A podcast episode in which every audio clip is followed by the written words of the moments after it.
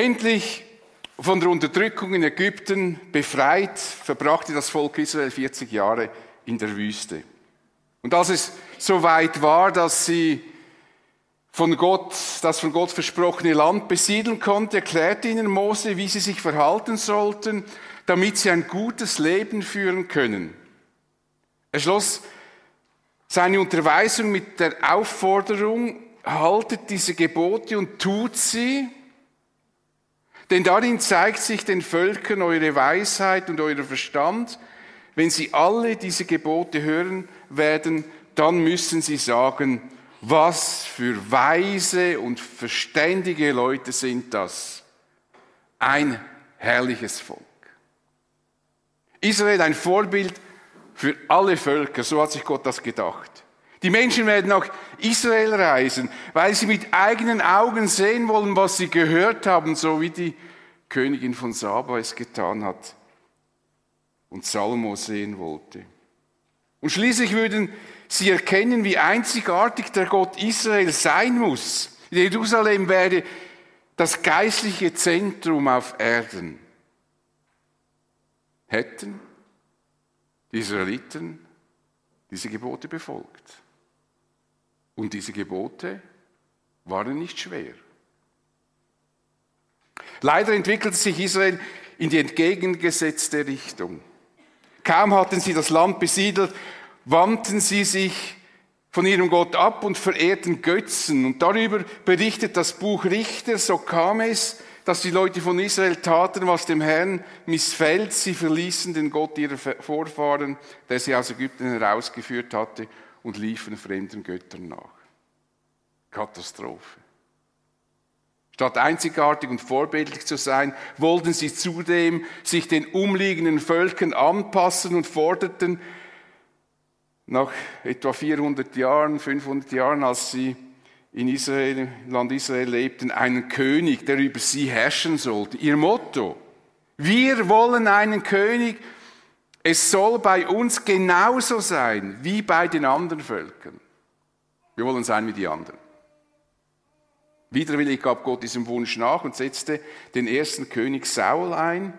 Auf Saul, Saul folgte David als König und dann übergab er die Herrschaft da seinem Sohn Salomo, der als weisester Mann gilt und trotz seiner Weisheit dann Gott den Rücken kehrte. So gründete, so kam nach Salomo der Sohn Rehabeam, der Sohn Salomos, folgte auf den Thron, aber die Israeliten wollten Rehabeam nicht mehr folgen. Sie gründeten also ein eigenes Königreich, dessen Regierungssitz schlussendlich in Samaria lag. So entstand das Nordreich, also das obere in Grün, und in dieses Nordreich, diesem Nordreich schlossen sich zehn Stämme der zwölf Stämme Israels an. Also der größere Teil. Und das Südreich mit den zurückgebliebenen Stämmen Juda und Benjamin. Und oft ist es so, wenn die Propheten von Israel sprechen, den prophetischen Büchern, dann meinen sie meistens das Nordreich. Wenn sie von Juda sprechen, meinen sie meistens das Südreich. Ist noch gut, wenn man das ein bisschen weiß, kann man dann die Botschaften auch zuordnen. Je mehr sich die Menschen von Gott abwandten und je näher die Gerichte kamen, desto häufiger traten Propheten in Erscheinung. Das sehen wir hier, die Propheten des Nordreichs und hier die Propheten des Südreichs. Hier zwei große Propheten, Jesaja, Micha und dann hier vor der Deportation ganz viele Propheten, die zum Volk sprachen. Gott versuchte damit, die Israeliten zurückzugewinnen. Deshalb schickte er diese Propheten, damit sie, damit sie umkehren und er sich über ihn erbarmen könnte und dass das Unheil, das auf sie wartet, nicht eintrifft. Leider wollten sie, wollten die wenigsten Israeliten auf diese Propheten hören, zum Teil töteten sie sie sogar. Und einer dieser Propheten, mit dessen Botschaft wir uns in dieser Serie beschäftigen, ist Jesaja.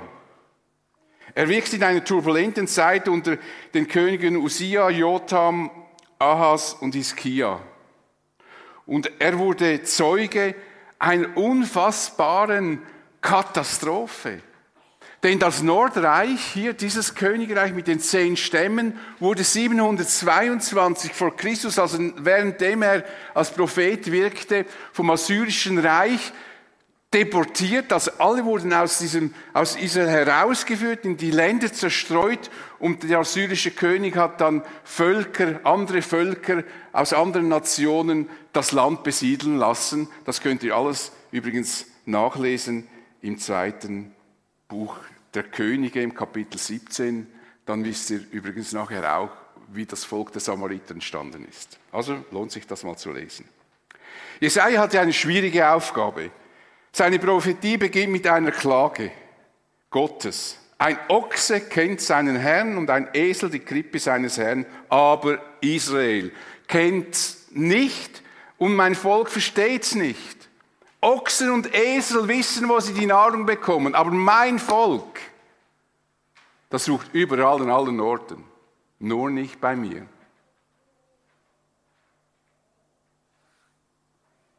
Jesaja berichtet, wie niederträchtig ihr Verhalten ist. Und Masser führte das letzten Sonntag aus, wie verabscheuungswürdig die Doppelmoral in Juda war. Erstaunlich ist jedoch, dass Gott seinem Volk immer wieder Versöhnung anbietet, trotz allem, egal wie schlimm ihre Vergehen sein mögen, wenn sie von Herzen zu ihm zurückkommen, will er sich erbarmen. Wenn eure Sünde auch blutrot ist, also so sündig wie man sich das kaum vorstellen kann, soll sie doch schneeweiß werden. Und wenn sie rot ist wie Purpur, soll sie doch wie Wolle werden. Ich will alles wieder in Ordnung bringen. Wie großartig ist doch dieses Angebot Gottes. Es könnte alles gut werden für Israel, würden sie sich ganz und gar ihrem Gott zuwenden und die Götzen beseitigen. Verharren sie aber in der Sünde, werden sie die Verantwortung dafür selber tragen. Gott sagt, weigert ihr euch aber und seid ungehorsam, so sollt ihr vom Schwert gefressen werden. Und Jesaja beschreibt, was für Folgen dann das haben wird. Doch plötzlich, nach mehrfachem Wechsel von Ermahnung, Rüge und Drohung, berichtet Jesaja von einem ganz anderen Jerusalem. Ein Jerusalem, in dem Gerechtigkeit und Frieden herrscht. Also ein Hoffnungsschimmer in düsterer Zeit. Und mit diesem schönen und ermutigenden Abschnitt werden wir uns jetzt beschäftigen. Der übrigens auch im Prophet Micha, Kapitel 4, Vers 1 bis 3 praktisch gleichlautend niedergeschrieben ist. Ich lese, was Jesaja Kapitel 2 in den Versen 1 bis 5 schreibt. In einer Offenbarung empfing Jesaja der Sohn von Amos, folgende Botschaft für Juda und Jerusalem. Wir sehen da Juda, eben das Südreich, Jerusalem, der Regierungssitz, der Hauptort in diesem Südreich. Es kommt eine Zeit, da wird der Berg, auf dem der Tempel des Herrn steht, unerschütterlich feststehen und alle anderen Berge überragen. Alle Völker strömen zu ihm hin. Überall werden die Leute sagen, kommt, kommt, wir gehen auf den Berg des Herrn zu dem Haus, in dem der Gott Jakobs wohnt. Er soll uns lehren, was recht ist, was er sagen, was er sagt, wollen wir tun. Denn vom Zionsberg in Jerusalem wird der Herr sein Wort ausgehen lassen. Er weist die Völker zurecht und schlichtet ihren Streit.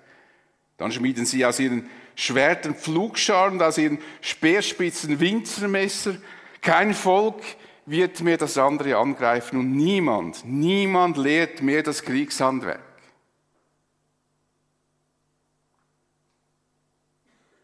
Auf, ihr Nachkommen Jakobs, lasst uns in dem Licht leben, das von Gott ausgeht.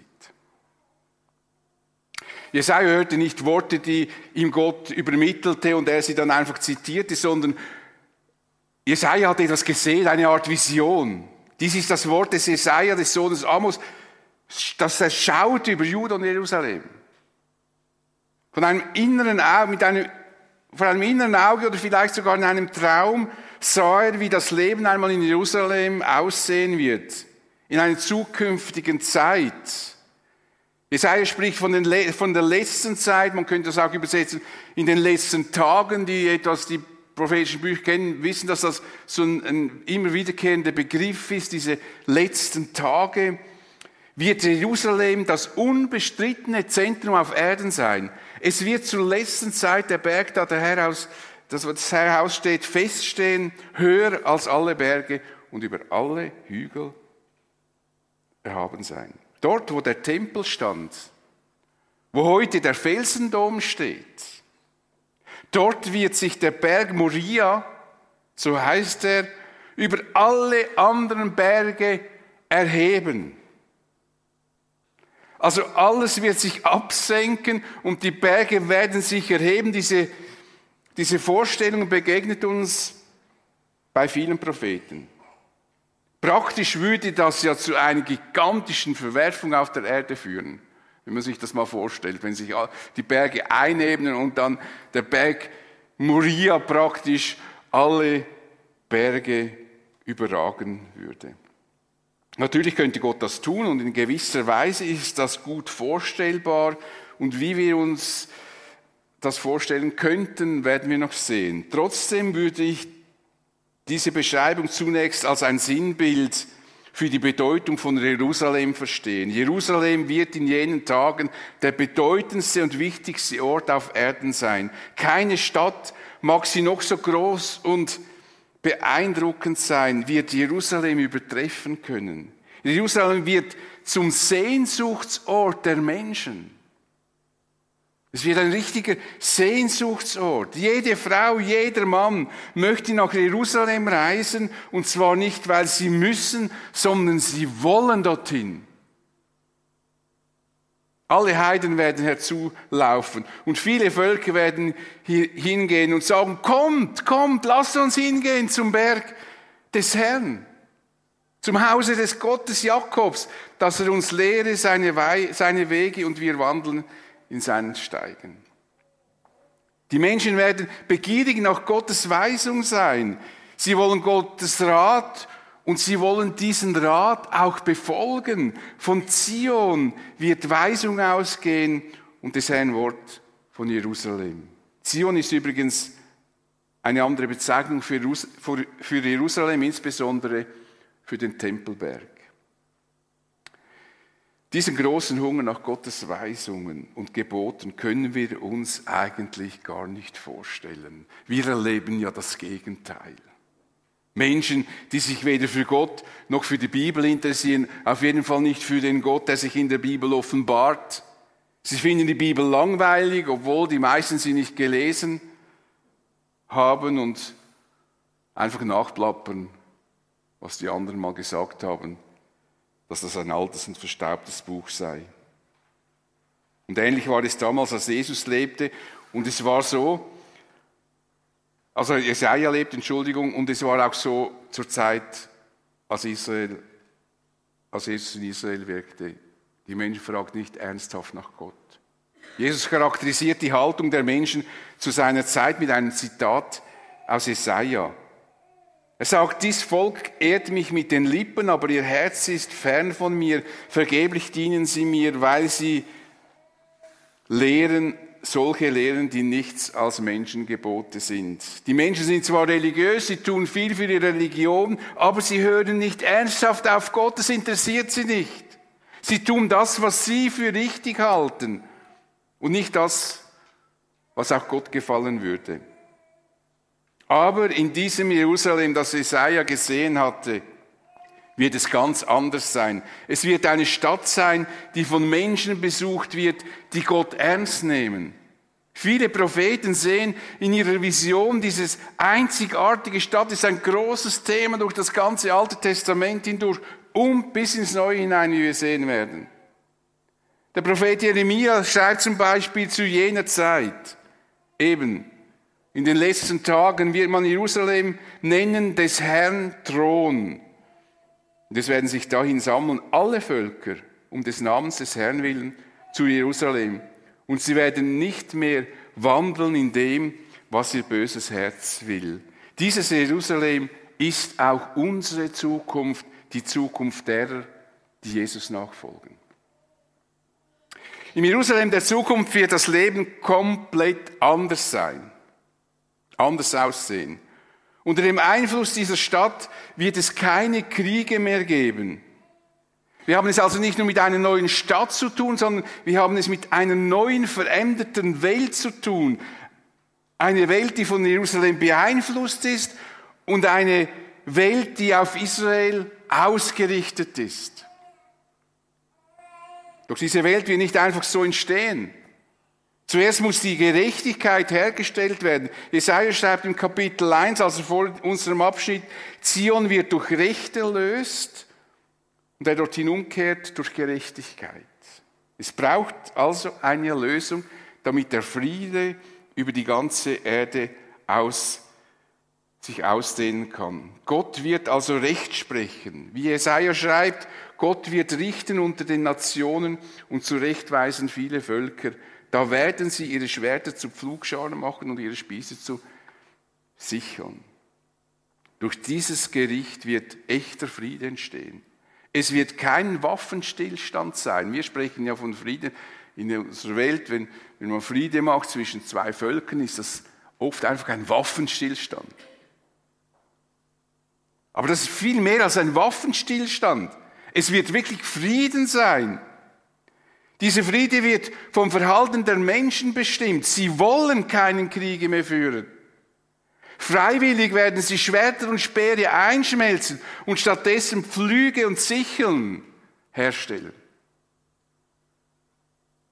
Denn es wird kein Volk wie das andere das Schwert erheben und sie werden hinfort nicht mehr lernen, Krieg zu führen, keine RS mehr. Niemand wird Krieg führen. Es braucht nicht eine einzige Armee auf dieser Erde. Was für eine wunderbare Welt wird das sein. Wie schön wäre es, wenn das heute geschehen würde. Statt Waffen in die Kriegsgebiete zu verschicken, egal in welche, würden alle sagen, kommt, wir lassen, wir lassen das, wir zerlegen die Panzer, die Abwehrraketen, wir zerlegen unsere Kampfjets und nutzen die Materialien, um unser Leben zu verbessern. Leider gab es bis heute nie eine solche Zeit des Friedens auf der Erde. Noch nie wurden alle Waffen beseitigt, um etwas Nützliches daraus zu machen. Wir hatten ja auch mal die Phase in Europa der Abrüstung. Oh, jetzt rüsten alle ab. Kannst du dir vorstellen, wie es dann gelaufen ist. Die haben die alten Waffen entsorgt, damit sie Platz für die neuen haben. Heute wird aufgerüstet wie schon lange nicht mehr. Leider ist das noch nie geschehen. Deshalb muss das, was Jesaja sah, auch für uns in der Zukunft liegen. Das friedvolle Jerusalem wird noch kommen. Und glücklicherweise hat dieses Friedensreich bereits begonnen, zwar in Verborgenen, aber es hat begonnen. Jesaja weist uns später nochmals auf diesen Frieden hin und dabei spricht er von einem Menschen, der diesen Frieden begründen wird. Er schreibt, vielen von uns bekannt, uns ist ein Kind geboren. Ein Sohn ist uns gegeben. Und die Herrschaft ist auf seiner Schulter und er heißt Wunderrat, Gott hält, ewig Vater, Friedefürst auf dass seine Herrschaft groß werde und des Friedens kein Ende auf dem Thron Davids und in seinem Königreich, dass er Stärke und Stütze durch Recht und Gerechtigkeit von nun an bis, zu, bis in alle Ewigkeit. Und solches wird tun der Eifer des Herrn Zebots. Oder man könnte Eifer sogar von der Bedeutung, nicht jetzt vom Wort her, aber was er sagt, die Liebe Gottes wird das machen. Und als der Engel zu Maria kam, um ihr anzukündigen, sie würde einen Sohn bekommen, sagte er, siehe, du wirst schwanger werden und einen Sohn gebären und den sollst du den Namen Jesus geben. Und der Engel meinte dann weiter, der wird groß sein und Sohn des Höchsten genannt werden. Und Gott, der Herr, wird ihm den Thron seines Vaters Davids geben. Und er wird König sein über das Haus Jakob in Ewigkeit und sein Reich wird kein Ende haben. Da haben wir den Friedensstifter und Friedefürst. Das ist also Jesus, der den Frieden aufrichten wird. Er ist es, der Recht und Gerechtigkeit herstellt, denn dafür hat er selber mit seinem Leben bezahlt. Für unsere Schuld starb er. So wie Paulus, der Apostel Paulus schreibt, den Schuldbrief, der uns wegen der nicht befolgten Gesetzesvorschriften belastet hätte, also für den wir bezahlen müssten, hat er für ungültig erklärt. Nicht einfach so, sondern hat ihn ans Kreuz genagelt und damit für immer beseitigt. Er ist für deine und meine Schuld ans Kreuz gegangen und starb dort. Und so ermöglichte er uns die Versöhnung mit Gott und damit echten Frieden. Frieden mit Gott. Manchmal habe ich den Eindruck, wir sind uns dessen gar nicht mehr bewusst, was das heißt, Frieden mit Gott zu haben, weil wir es einfach haben. Wenn wir schon lange im Glauben sind, ist das für uns wie selbstverständlich, diesen Frieden zu haben. Zu wissen, in Gott geborgen zu sein. Es ist ein besonderer Friede, Frieden, den man nur durch Jesus bekommt. Jesus sagte seinen Jüngern, Frieden lasse ich euch, meinen Frieden gebe ich euch, nicht gebe ich euch, wie die Welt gibt. Das ist nicht ein Friede, der die Welt euch bringen könnte. Euer Herz erschrecke nicht und fürchte euch nicht.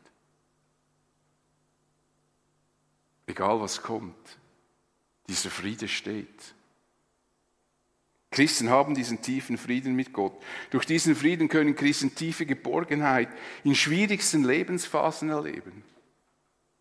Denken wir nur an die vielen Christen, die verfolgt werden, die Jesus treu bleiben, trotz allem. Warum können sie das? Weil sie den Frieden Gottes in sich haben. Wir werden noch sehen, warum auch noch.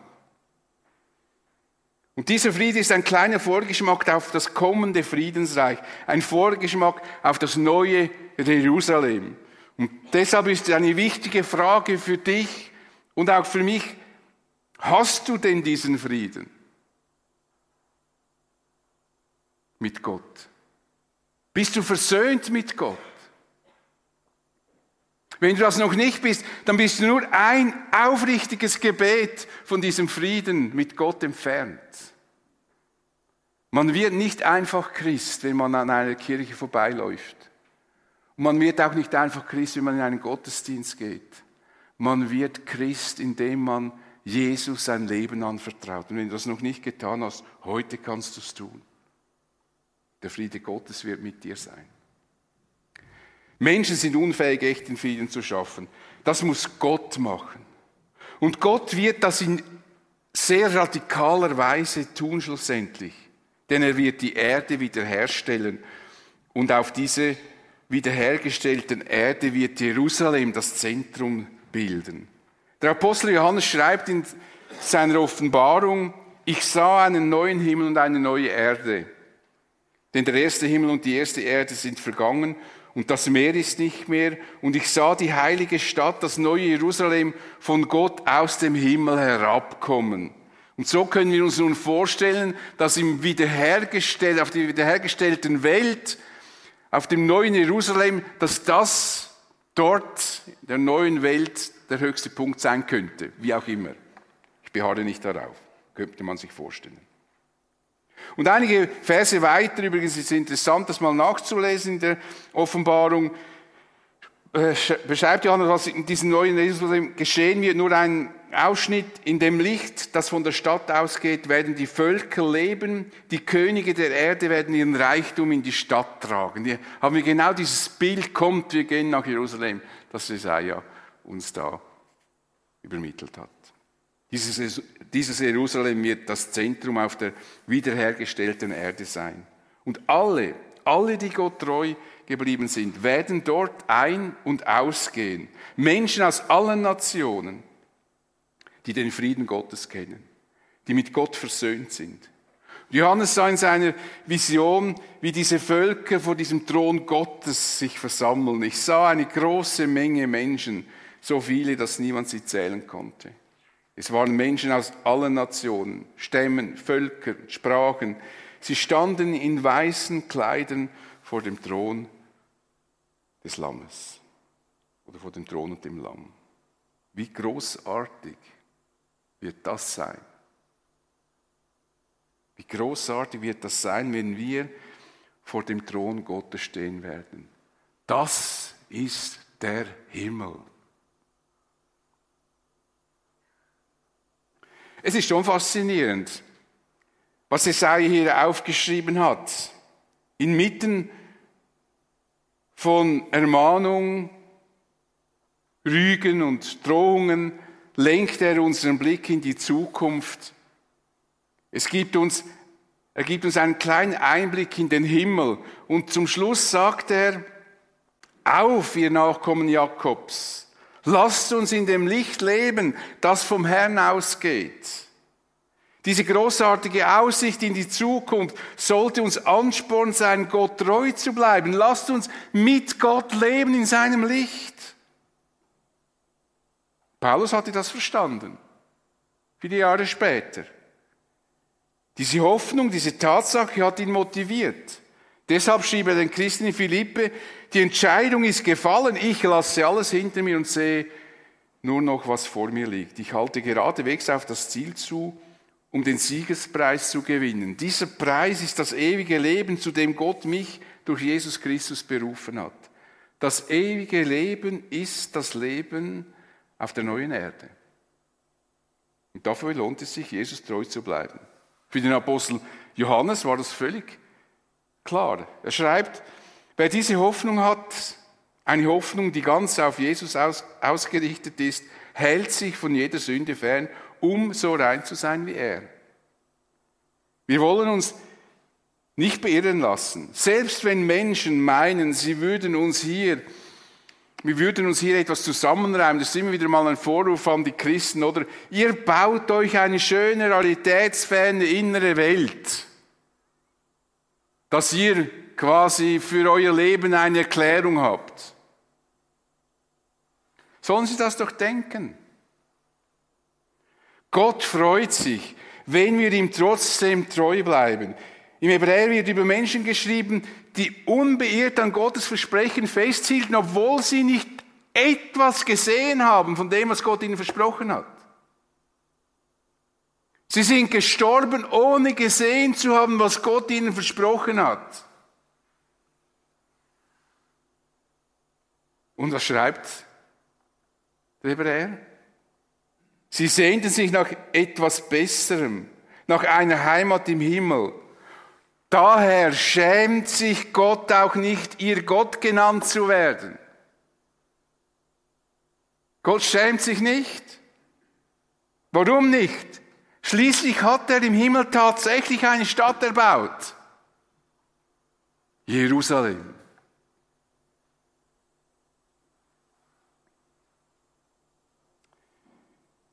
Jesaja lenkt nach mehrfachem Wechsel von Ermahnung, Rüge und Drohung den Blick seiner Zuhörer in die ferne Zukunft, in eine Zeit, in der Gott das versprochene Friedensreich aufrichten wird. Dieser Blick in die Zukunft soll die Juden ermutigen, die Gott treu bleiben möchten und gerne Gottes, auf Gottes Gebote achten, dass sie ihm auch tatsächlich treu bleiben, dass sie wissen, es lohnt sich. Wir haben eine wunderbare Zukunft. Auch wenn alles um uns dunkel und düster ist. Egal wie viele Schicksalsschläge wir verkraften müssen, die einen müssen wirklich viel, viele Schicksalsschläge verkraften, auch Christen. Und egal wie oft wir wegen unserem Glauben verspottet oder verfolgt werden, die bessere Welt wird kommen und es lohnt sich, Jesus treu zu bleiben. 200 Prozent. Es lohnt sich. Eines Tages werden wir mit Menschen aus allen Nationen dieses neue Jerusalem betreten und aller Schmerz und alles Leid wird von uns abfallen. Wir werden für immer in einem großartigen Friedensreich leben. Der Apostel Petrus gibt seine Begeisterung über diese Tatsache folgendermaßen Ausdruck. Gepriesen sei Gott, der Vater unseres Herrn Jesus Christus. In seinem großen Erbarmen hat er uns durch die Auferstehung Jesu Christi von den Toten ein neues Leben geschenkt. Wir sind von neuem geboren und haben jetzt eine sichere, eine sichere Hoffnung. Also nicht so, die Hoffnung stirbt zuletzt. Nein, die Hoffnung stirbt gar nie. Diese Hoffnung bleibt bestehen. Es ist eine sichere Hoffnung, da wir nicht sterben.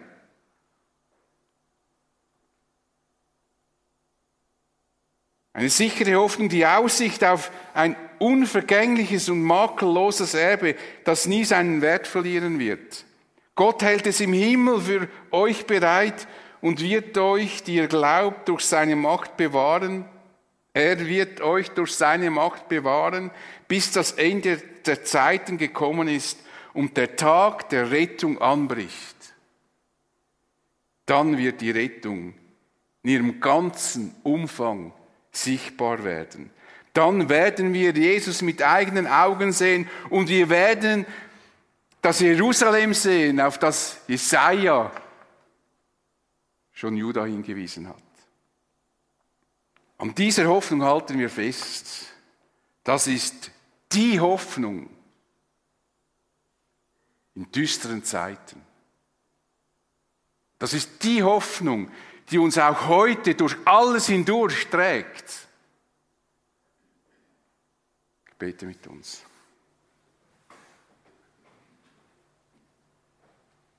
Ja, Vater, ich danke dir, dass wir in deinem Wort immer wieder den, das neue Jerusalem vor Augen geführt bekommen. An verschiedenen Orten zeigst du uns, wo die Hoffnung ist, auf was wir eigentlich hoffen, nämlich auf ein Leben in diesem Friedensreich. Ein Leben, in dem aller Schmerz, alle Not von uns abfallen wird. Ein Leben, wo Jerusalem wieder das Zentrum wird, so wie du dir das ursprünglich gedacht hast, dass dein Volk so lebt, damit Jerusalem und Israel vorbildliches Volk sind, Leider hat das nicht funktioniert, aber auf dieser neuen Welt wird das funktionieren. Wir freuen uns auf diesen Tag und wir bitten dich gerade auch für diese, für Christen, die verfolgt werden, die um ihres Glaubens willen leiden müssen, die viele Nachteile in Kauf nehmen müssen, dass sie an dieser Hoffnung festhalten können und sich freuen auf diesen Tag, an dem wir diese neue Erde und dieses neue Jerusalem betreten werden. Amen.